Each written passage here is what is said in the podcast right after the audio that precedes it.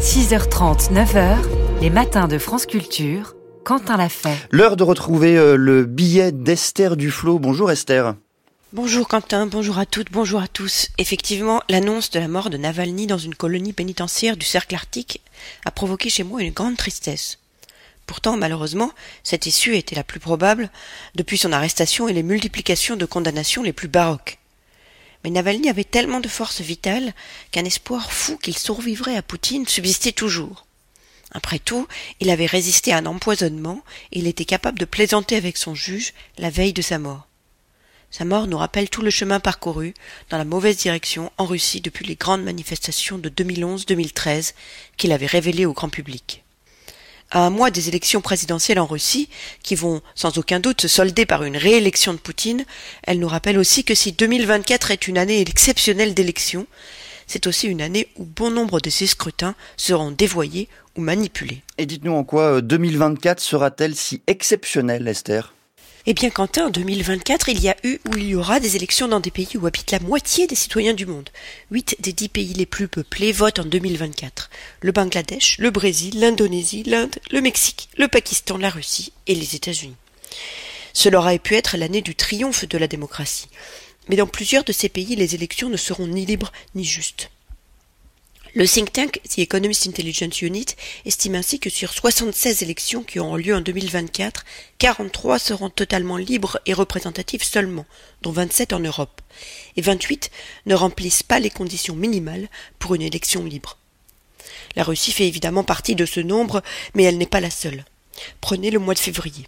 Les élections au Pakistan ont eu lieu alors que Imran Khan, ancien Premier ministre et principal opposant, était en prison, son parti interdit et que les réseaux d'Internet mobile ont été fermés. En Indonésie, les élections se sont tenues dans la liberté, mais ont vu la victoire d'un homme accusé d'exaction sous Suharto. Au Salvador, le scrutin a consacré le triomphe de Naïb Bukele, qui n'avait en principe pas le droit de se présenter, et qui se présente lui-même comme le dictateur le plus cool. Et pourquoi Bukele se trouve lui-même si cool, Esther? Et considère qu'il est si cool parce qu'il maîtrise les nouvelles technologies Quentin, et en particulier les réseaux sociaux. D'après un rapport du State Department aux États-Unis, les fermes de trolls ont envoyé des dizaines de milliers de messages sur Twitter en masquant leur identité pour faire croire qu'il s'agissait d'un mouvement authentique de support pour Bukele. Ainsi, la mort de Navalny est aussi le symbole de la fin d'un espoir celui que les nouveaux médias, Facebook, Twitter et autres TikTok, bousculent les autocrates en permettant à de nouveaux acteurs de contourner les médias traditionnels sur lesquels ils ont souvent la mainmise pour révéler des scandales, par exemple.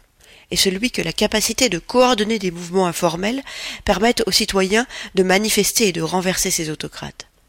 Navalny a commencé sa carrière d'opposant en révélant des scandales de corruption sur son blog, il a été propulsé sur la scène internationale pendant les manifestations de 2011-2013 qui, comme l'ont montré des chercheurs, ont été facilitées par les réseaux sociaux.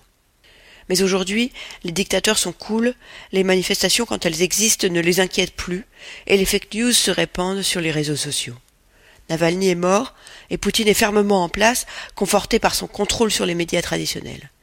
Il va nous falloir beaucoup de courage et d'optimisme pour continuer à lutter contre la dérive antidémocratique qui menace le monde. Merci beaucoup Esther Duflo. On vous retrouve euh, la semaine prochaine et aujourd'hui, dans les matins, retour sur l'histoire du Proche-Orient et l'actualité à Gaza avec un chercheur, un historien, Jean-Pierre Filu, suite de notre entretien à partir de 8h20. Merci d'être à l'écoute de France Culture. Il est 8h.